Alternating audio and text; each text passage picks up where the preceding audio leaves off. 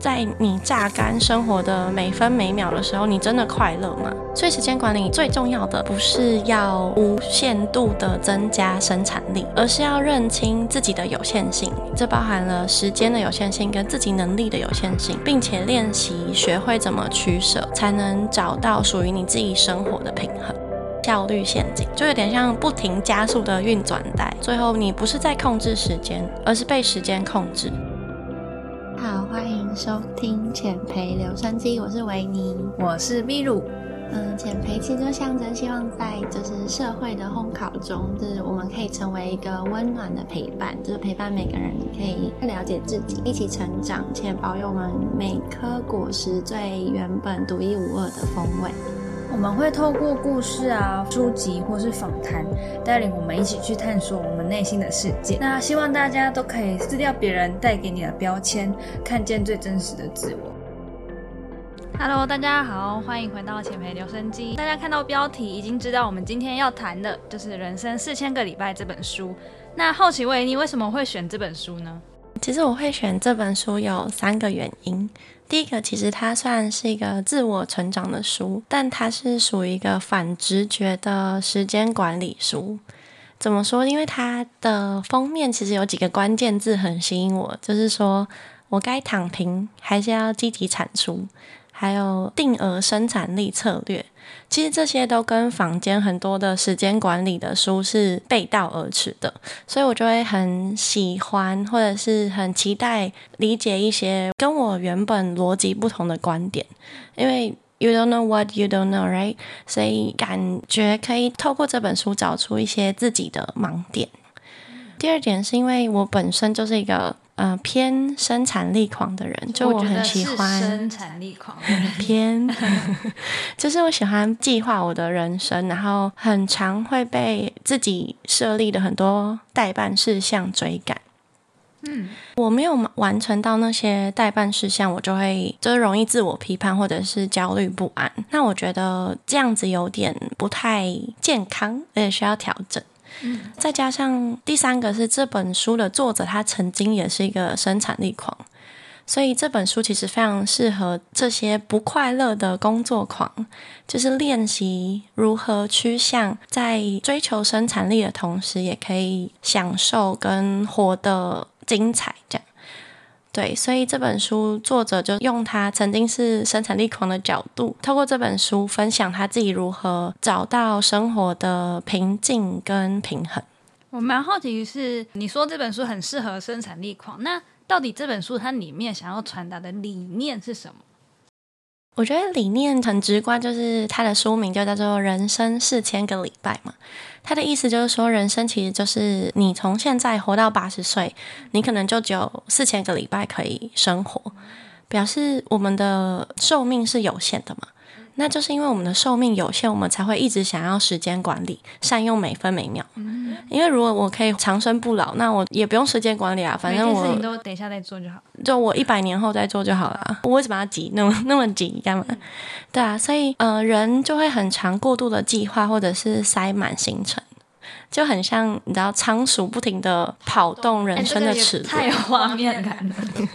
对，我觉得追求生产力是好的，但是有时候过油就会到一些焦虑不安，然后反而没有办法享受当下的程度。所以你有时候反思说，在你榨干生活的每分每秒的时候，你真的快乐吗？这本书就是有点像融合了嗯心理学、哲学，还有一些心灵导师的智慧。重新给予我一个看待时间管理的策略跟心法。所以时间管理，他说最重要的不是要无限度的增加生产力，像是什么十五分钟番茄管理法之类的，而是要认清自己的有限性，这包含了时间的有限性跟自己能力的有限性，并且练习学会怎么取舍，才能找到属于你自己生活的平衡。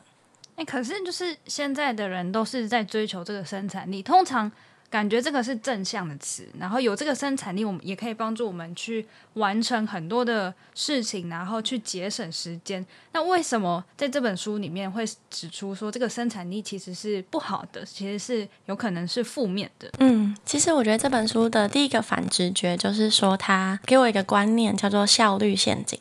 这意思就是说，你越增加生产力，老板或者是其他同事就会越给你越多的工作，所以你就越忙碌，就有点像不停加速的运转带。嗯，所以你的心灵可能是很焦虑或空虚的。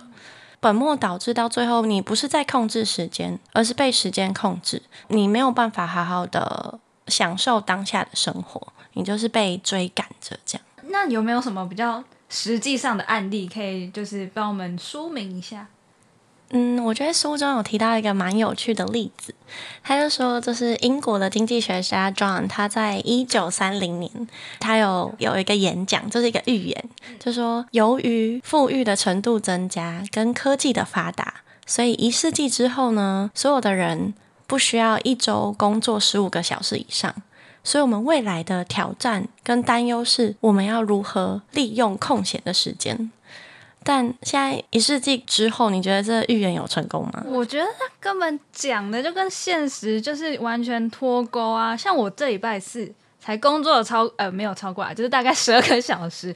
那我这一周其实我都已经快要工作大概六十个小时了吧？嗯，对啊，他你其实想想他这句话的逻辑，嗯是正确的，但是他错误的地方是他少考虑了一个元素，就是人的欲望跟期待值是无限上纲的。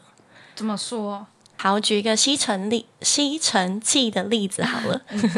就是假如一个家庭主妇在没有吸尘器之前，她可能打扫她的屋子，她需要半天的时间。嗯。但当吸尘器出现的时候，她只要十五分钟就可以打扫完这个屋子。你是说戴森吗？之类的，或小扫地机器人。OK。变成说，OK，她空出了整个半天的时间，她理论上应该要。更悠闲啊，更清闲啊。嗯嗯，但他没有，因为人的期待值就会上升，就是我们对他打扫完一间房间，就是理论上就十五分钟了，我们就觉得你超过十五分钟，就是你太慢了。然后第二个是人的要做的事情的欲望也会不停的上升，表示他打扫完十五呃十五分钟打扫完家里之后，他又想要去买菜，然后想去做菜，他又想要去照顾小孩等等的，所以他的半天又被塞满了。事情会一件一件的加进来，没错。他给我们的概念就是说，其实人就是会有无止境的新的标准、新的需求，然后渴望新的生活方式。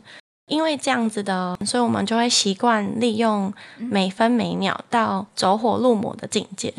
那那个境界是什么？就是有没有你？假如今天中午去微波一个午餐，两分钟。你有什么感觉？我跟你讲，我一定是脚狂抖，然后一直催前面的人好美。就是你连等微波炉哎两分钟的时间都会煎熬难耐，这就是为什么我们没有办法实现他的预言，所以我们永远没有真的可以达到利用空闲时间的一天。这样。嗯，可是如果我们没有去呃追求增加生产力的话。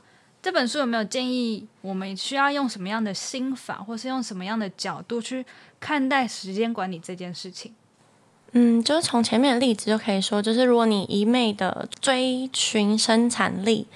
因为你的欲望啊，你的行程永远还是会被占满，所以你还是处于一个非常焦虑的要完成这些代办清单的一个生活模式，但你却没有办法好好享受当下的体验跟生活。所以作者建议的第一步就是你要认清跟接受你永远不可能做完所有的事情，并且达到理想完美的未来。因为我们常常忙碌跟焦虑的背后，我们都有一个。根深蒂固的 assumption 就是说，哦，我有可能可以完成所有事情，并且达到我所谓的理想的未来。像是我只要努力的考试，我就可以考上好大学；我只要努力的在大学维持好成绩，我就有好工作。我有了好工作，我就可以早点退休。以这个例子来说，就是用这套逻辑，可以知道我们很尝试用去追求这个不可控制的未来，然后却没有很认真的去活在那个当下。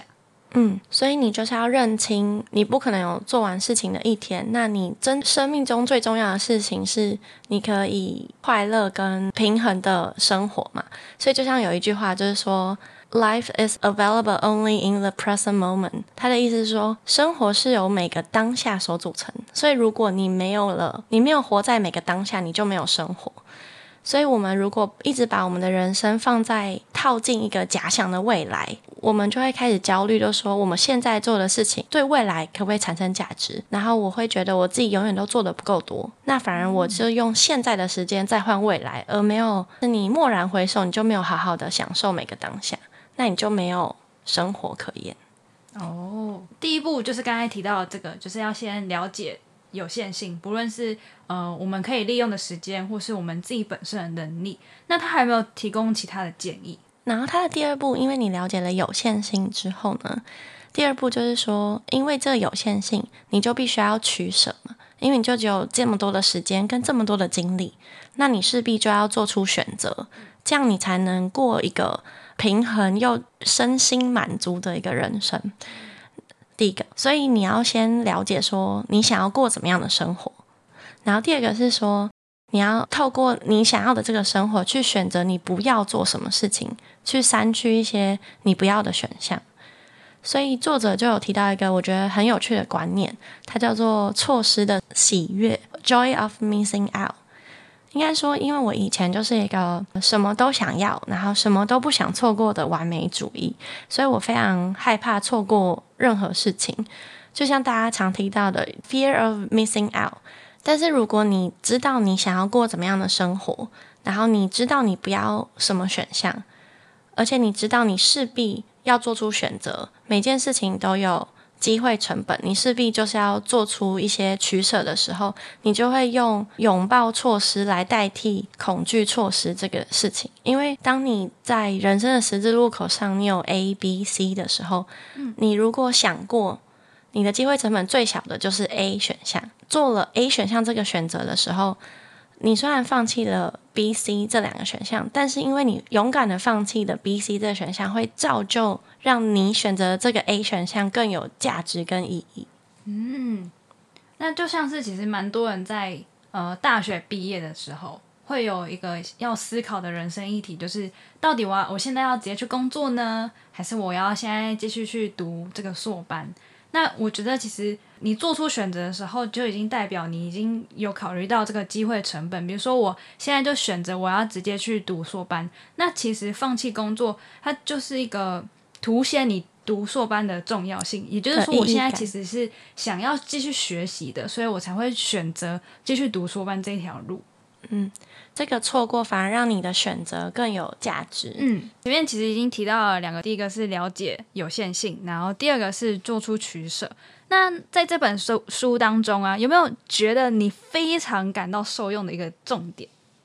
有，就是这本书有非常多反直觉的一些逻辑。那我最喜欢的就是如何学会休息的能力。因为往往就是生产力狂啊，他大多都是不敢停下来、不停在努力的人。嗯，所以我觉得对这样的人来说，找回休息的能力就非常的重要。所以书中就有提到说，其实休息不是为了可以提供更高的生产力，休息也就是为了休息，它不是要达到某个目标才有意义，而是做这件事情的本身就有意义。嗯，可是其实台湾呢，或是亚洲的社会，我们大家奴性都超高的，就是连请假都不敢请哎。对啊，就是像连请假都要法律规定你请假，你才敢请假。所以其实，在工业革命后比较病态的生产力体制下，就是人就会想要好好利用的时间。所以只要任何无法替未来创造某种形式价值的行为，都算是偷懒。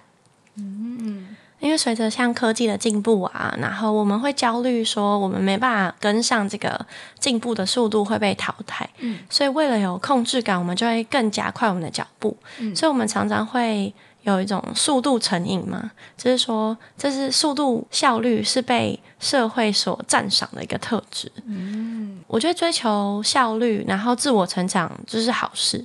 但我觉得过犹而不及，就是过度了就会焦虑，然后没有办法很好的享受当下。这样，刚才你有提到休息很重要，但是要如何休息呢？作者也有一些分享，他说要以浪费时间的方式来享受休息的时光。